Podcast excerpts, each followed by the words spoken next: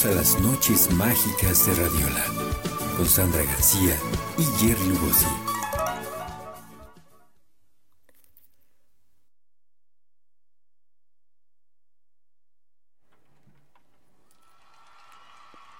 Hola, ¿qué tal? Bueno, ya estamos de regreso y ya está con nosotros nuestra segunda invitada. ¿Cómo estás, Lorena Hola. Córdoba? Bienvenida. Muy bien, muchas gracias. Tanatóloga. ¿Cómo Y están? con un tema muy interesante esta, esta noche, muy importante además, Sí. ¿no? Porque sucede mucho, nos sucede a todos, pero generalmente no sabemos qué hacer y no sabemos qué está pasando más bien, ¿no? Exacto. Pasamos de una etapa a otra y simplemente creemos que nos estamos volviendo locos. ¿no? Y vamos a empezar con esta bonita frase que había yo hecho elegantemente y que no está acá, pero la voy a leer así. El proceso del duelo permite buscar para tu ser querido el lugar que necesite, el lugar que merece entre los tesoros de tu corazón.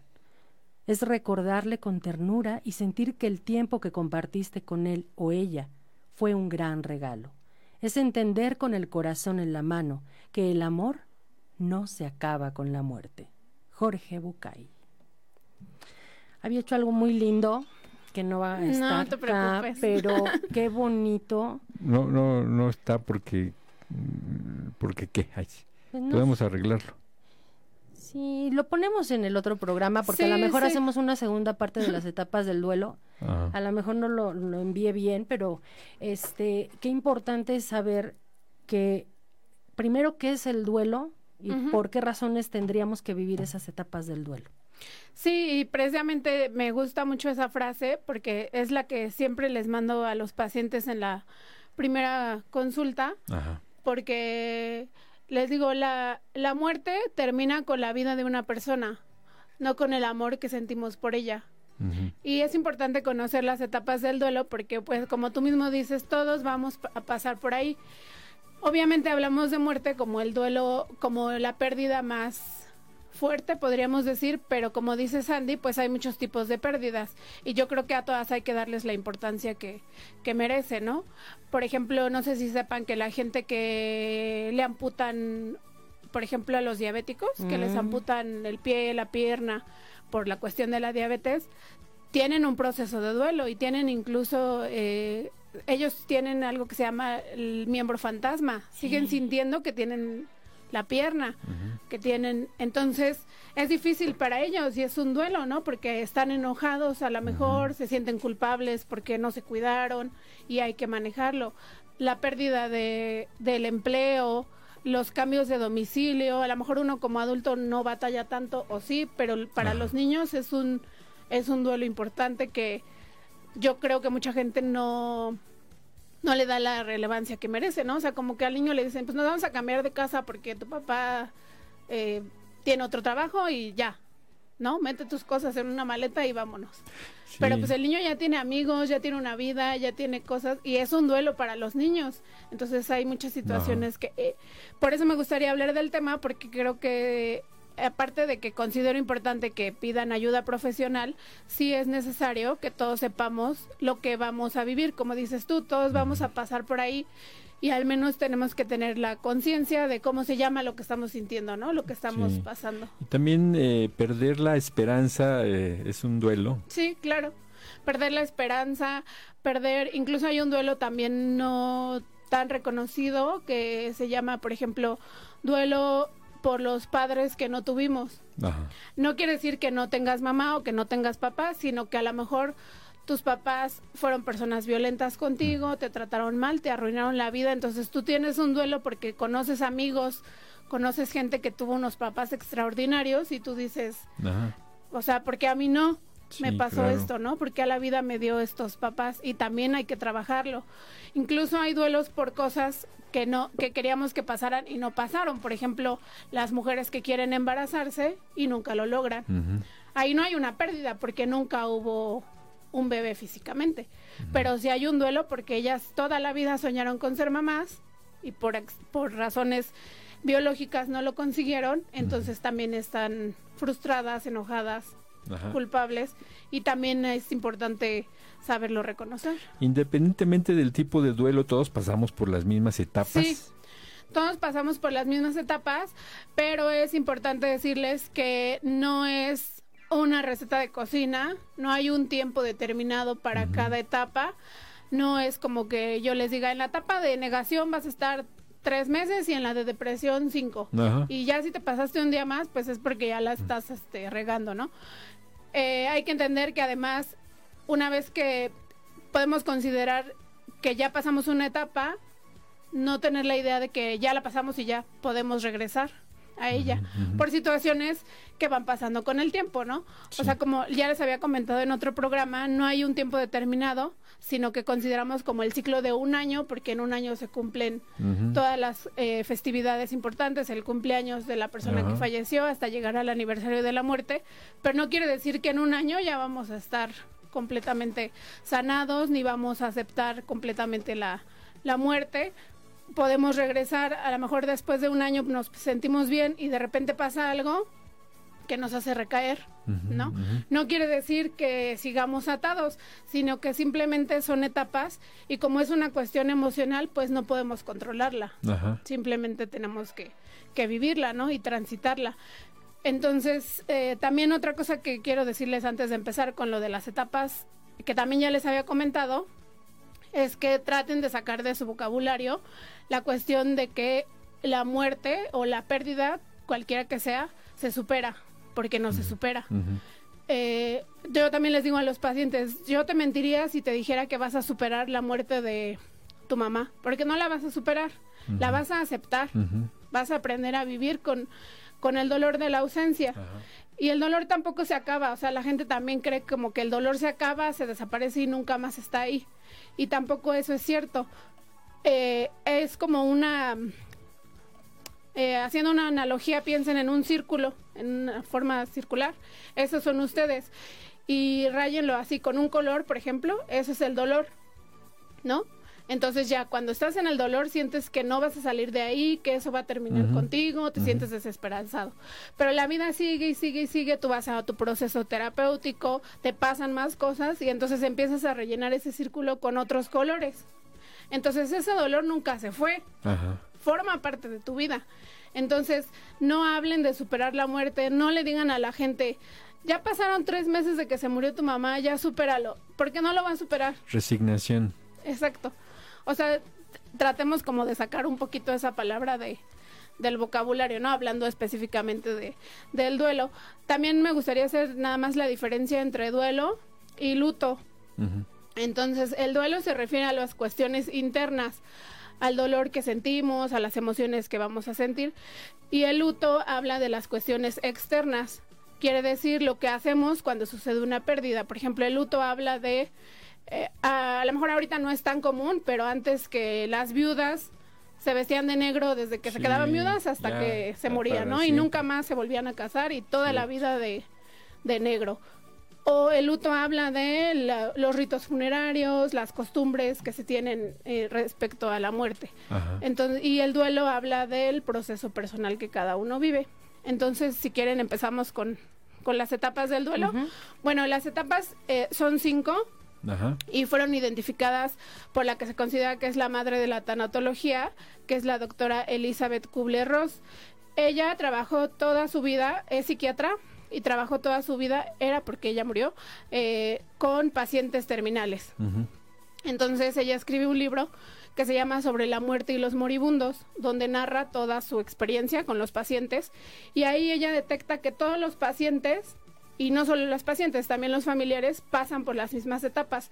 Entonces ella hace esta eh, lista de cinco etapas que es como la más aceptada. Si ustedes buscan en internet pueden encontrar dos o tres con variables, Ajá. pero la de la doctora Kubler-Ross es la más aceptada por los psicólogos y los tanatólogos. Entonces empezamos primero con la etapa de la negación. Muy bien.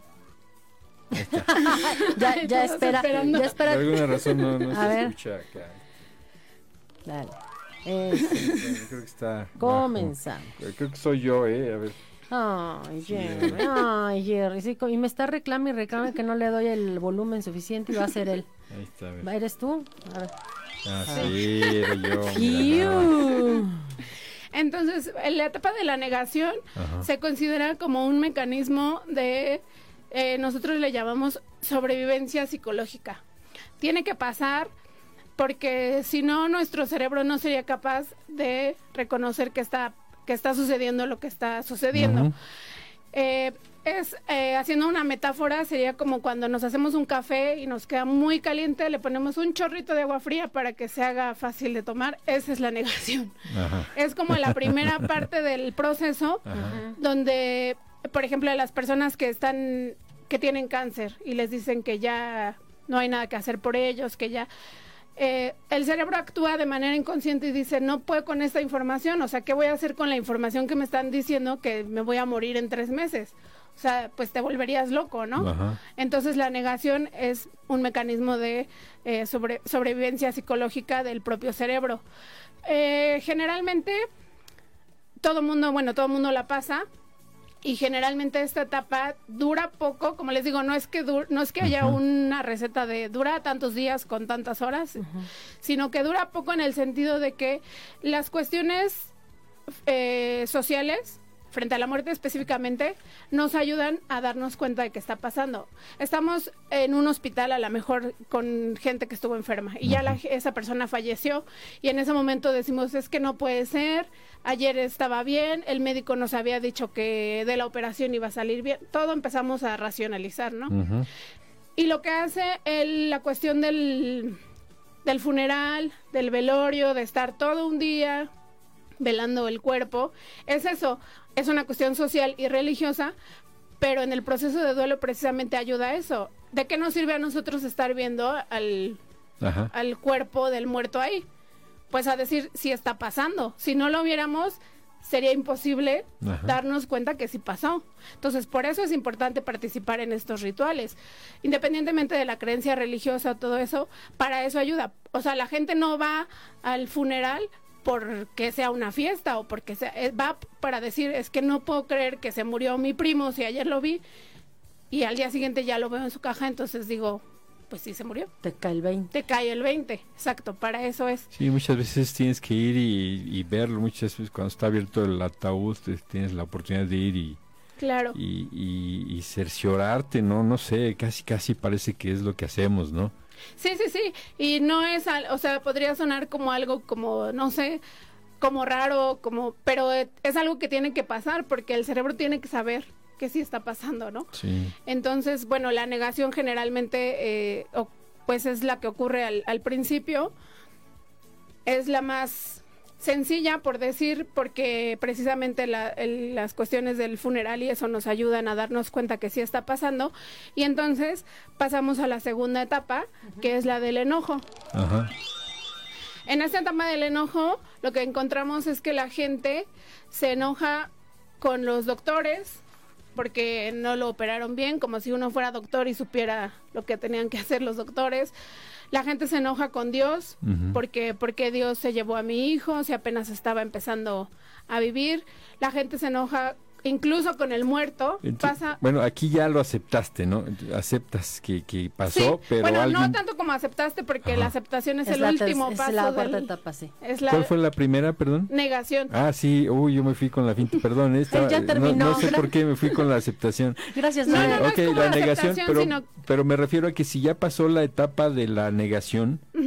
Es porque ya, este, ya no lo estás negando, ya, exacto, lo estás ya afirmando, estás dándote ya. cuenta que sí te, que, que sí te pasó. O sea, no es que no, es me que refiero, aceptas. me refiero Sí. a la palabra aceptar, no en aquella acepción de, de ya estar tranquilo conmigo mismo, sabiendo que sí, así sí, te es, entiendo. sino que, ok, estoy de acuerdo en que sí ya En que ya pasó esto. este, pero alguien tiene que pagar los platos rotos, ¿no? Claro, sí, generalmente se trata de eso, de, de encontrar eh, venganza. Si fue un accidente, a lo mejor que alguien atropelló a la persona, pues quieres irte contra, obviamente estás enojado contra el que atropelló, este, como les digo, se enojan con Dios, se enojan incluso con el enfermo, porque pasa mucho en los niños que se enojan con los papás que se mueren, porque Mm. dicen, pues, ¿por qué te fuiste? O sea, me dejaste Sí, abandonado. ¿no? Y pues esa no era la idea. Sí. Y el doliente pues se enoja con uno mismo. ¿Por qué? Porque no sabes qué hacer. Porque te abruma tanto el dolor que tú mismo quieres como tienes deseos de venganza, tienes deseos de decir alguien me debe algo por esto, o sea, me pasó Sí. esto y alguien me tiene que pagar. Sí, ¿y por qué a mí? ¿Y por qué a mí me pa- eh, Ahí es cuando vienen esas preguntas. ¿Por qué a mí, que soy la persona más linda del mundo, y no al vecino que es un desgraciado, ¿no? Cierto, cierto, tienes toda la Todo el razón. mundo piensa eso. Pues sí, eso enoja Pero pues la Ah, realidad ¿cuál es vecino? que... no voy a El- decir el- nombres. ¿El de la Ay, sí. derecha o el de la izquierda? Ya te delataste, tienes vecinos que no quieres. Tú solita. Ya me salió el inconsciente, Sí. no, no. Entonces, eh, en esta etapa es también se da por una cuestión de que nos frustramos ante la realidad de que la muerte es algo irreversible. Somos personas que queremos, creemos más bien que todo está bajo nuestro control, que somos capaces de todo, que somos capaces de modificar todo lo que pasa y la muerte llega y nos dice, pues no, o sea, todo tiene, todo tiene, como dicen, ¿no? Todo tiene Sí. remedio menos la muerte. Entonces, la ira se genera a partir de esa frustración, Ajá. de darte cuenta que realmente no hay nada que puedas hacer Sí, contra la muerte. exacto. Y la ira se dice que es como la chispita que enciende precisamente el proceso de duelo, porque es, eh, es uno de los sentimientos más fuertes porque causa mucho dolor emocional que muchas veces se confunde con tristeza. Y yo en la terapia lo que hago es eh, precisamente que la gente se dé cuenta de eso y le digo, es que no estás triste. O sea, si estás triste, pues, porque se fue, porque se divorció, porque tal, pero estás enojado. Ujú. O sea, si estás triste, pero estás más enojado que triste en este momento. Entonces hay que trabajar el enojo Ok. también, ¿no? Porque si no se trabaja, pues también es malo para la salud de uno como, Y hay como que, doliente. Hay que entender que el enojo es parte de las etapas Y del duelo. claro. Y yo les digo, eh, las personas que tienen la cuestión de tener una religión, les digo, date el permiso de enojarte con Dios. O sea, porque a ti te dijeron que sí, que Dios es el único que da y que quita la vida. Pero ¿por qué no te vas a enojar con Él? O sea, si tú crees que Dios es bondadoso, Él no se va a enojar contigo porque tú te enojes con Él. O sea, tienes todo el derecho de salir al campo y gritarle, te odio, ¿por qué me hiciste eso? Porque lo tienes que sacar, si lo estás sintiendo, si no lo estás sintiendo, pues no, No, ¿verdad? no, no es necesario. No, es necesario. Pero si lo estás sintiendo, la gente como que dice, es que estoy muy enojada con Dios, pero pues no le puedo decir nada porque Sí. me enseñaron que, no sé, que lo tengo que respetar o qué sé yo. Pero entonces es eso, o sea, date permiso de enojarte con el doctor. Ajá. No vas a ir a destruirle su consultorio, Mm. aunque ¿Por qué no? quisieras. ¿Por qué no? aunque quisieras. Pero entonces trabaja ese Sí. enojo. Salta a correr, vete a nadar, vete a pegarle a una pera A de ese box vecino con que... la foto del doctor o del vecino en, Sí. en la pera, ¿no? Sí. Entonces el enojo causa eso, o sea, es mucha mucha fuerza, mucha energía Sí, en ti y hay que saber Esa también. Es, esa es la segunda Esa es la etapa. segunda. Vamos a, a- a hacer un pequeño paréntesis, Claro. nada más para leer algunos mensajitos. Dice Eunice Eugenia, yo me quedo en el programa, me gusta mucho la ¡Eh! programación. Gracias, Eunice. Muchísimas gracias, Eunice. Sí, a- Alenka César, gracias, hermosos. Eh, gracias a ti, porque creo que te refieres a nosotros, sí, ¿verdad? Ale- Pues. Alenka, eh, Marus Castellanos, nos escuchamos y nos vemos el jueves, mi querida Alba. Ahí, ahí estaremos todos. Anita Salazar, muchas gracias por el mensaje, siempre Anita, me yo- asombra. Yo te contesto, Anita. Muy bien, Nancy Chu, saludos. Cristian Hernández, gracias. Marisu San- Sandy, gracias por las por la cancioncita. Me gusta Ah. em, me gusta como como mucho la vibra con la que cantan. Un Marisu. abrazo y muchas bendiciones. ¿Qué tal, Marisu? Vuelve a ¿Cómo estás tú? No, es otra, ¿no? Ah, yo, yo, yo le canté esa. Luego, eh, Alfredo Becerril Cárdenas, discúlpanos, ya no alcanzó el tiempo, pero el jueves recuerden 5.30 de la tarde, Alba en Despertar Holístico con Alba Bernal. Cierto. Janet Rojas, ¿cómo estás, Janet? Hola, buenas noches a todos, ya tampoco dio tiempo.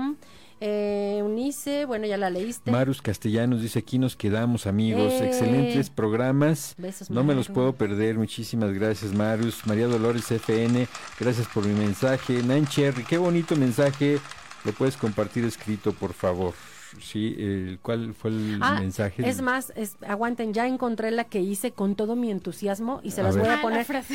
Sí. Ahorita que nos despidamos Sí, la, la Sí. pongo. Muy sí. bien. Eh, Marisu, qué hermoso mensaje nos regalas, definitivamente es para reflexionar. Sandra Sánchez, qué buen tema. Gracias, Tocaya. Sí, muchísimas gracias. Eh, y otra Sandy, Sandy Castañeda, saludos, excelente tema desde Grajales, Puebla. Saludos a. Puebla, saludos a Grajales, Puebla. Y Connie Romero, bienvenida Lorena, qué tema tan más interesante, gracias, Gracias. por compartir. Vamos ¿Tienes a la tercera. allá? No, ¿verdad? no, vamos a la tercera y a la cuarta, por favor. Ok, la tercera etapa se llama negociación. Esta etapa es eh, se da de manera más frecuente con las personas con los familiares de personas enfermas.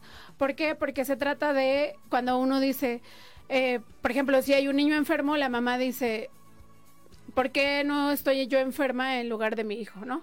Entonces la negociación se da con, con el Ser Supremo generalmente, de decir, han escuchado gente que dicen mejor que me muera yo a que se muera alguno de mis hijos, alguno de mis padres. O que dicen eh, si lo sanas yo voy a hacer esto y aquello, ¿no? Ajá, ese tipo de cosas.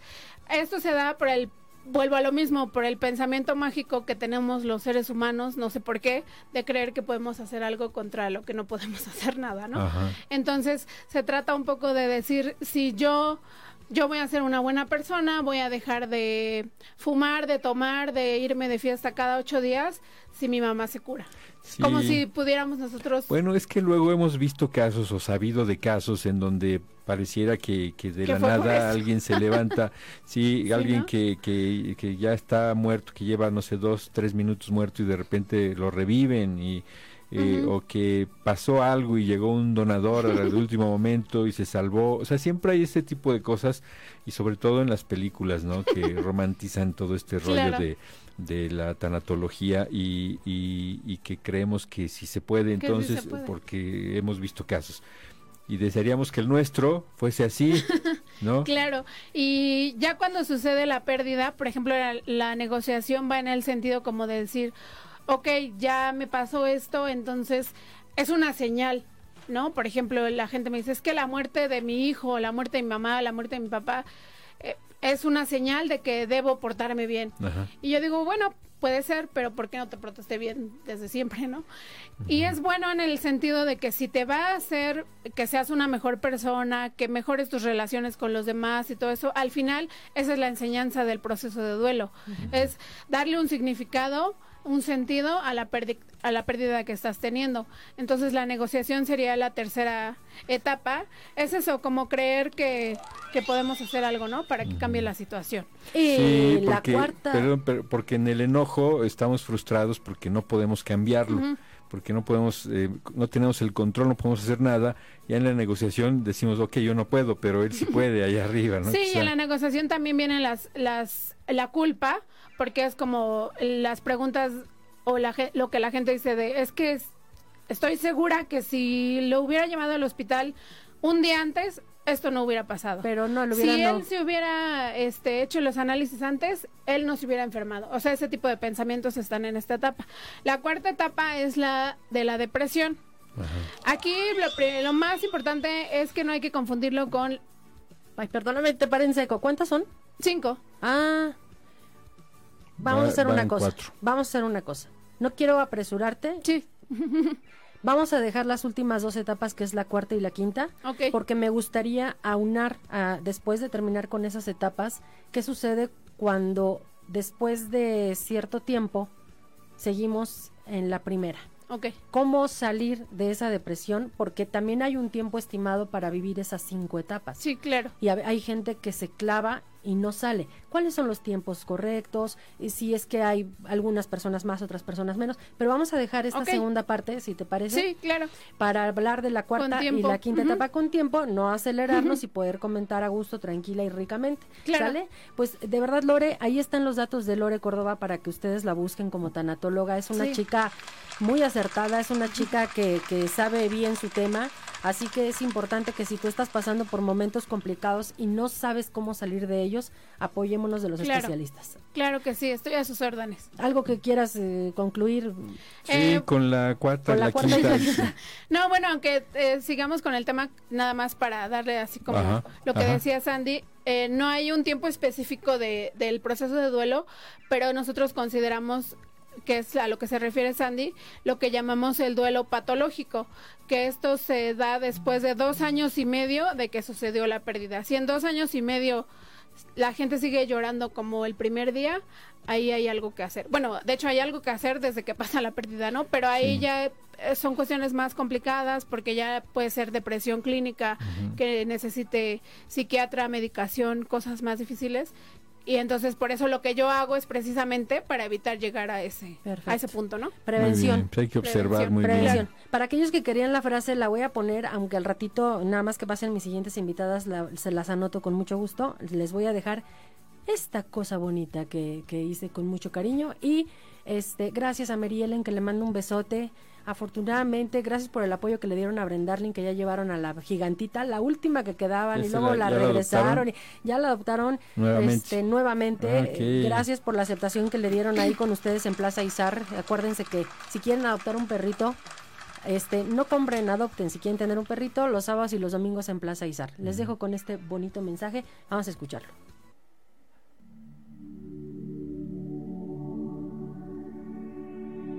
Proceso del duelo permite buscar para tu ser querido el lugar que merece entre los tesoros de tu corazón.